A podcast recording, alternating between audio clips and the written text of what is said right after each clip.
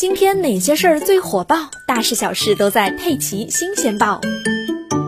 最近，西安地铁保安拖拽女乘客的事件引发热议，西安当地刚刚发布通报。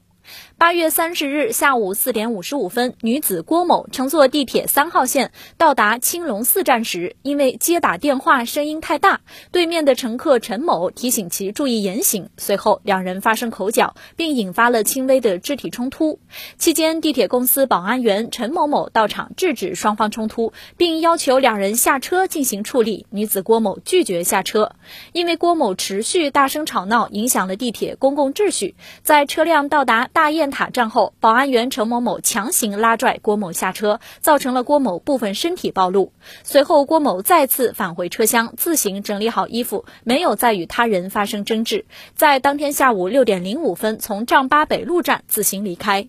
经查，郭某在地铁车厢内大声吵闹，并与乘客陈某有轻微肢体冲突，扰乱了地铁公共秩序。保安员陈某某在处理突发事件过程中不冷静，方法简单粗暴，存在拖拽行为，造成恶劣影响。根据目前调查掌握证据，乘客郭某、陈某扰乱地铁公共秩序的行为情节轻微，对郭某、陈某不予治安处罚，由公安机关给予批评教育。保安员陈某某工作方法简单粗暴，但还不构成违法犯罪，责令其所属保安公司对其予以停职，并依规调查处理。西安市纪委监委通报，经西安市纪委监委调查，西安市轨道交通集团及其运营分公司在工作中服务群众意识不强，对相关人员教育培训不经常，日常监管存在漏洞，保安人员履行职责不文明不规范。事件发生后，调查核实情况不深入不全面，工作作风不严不实，反思反省不深刻，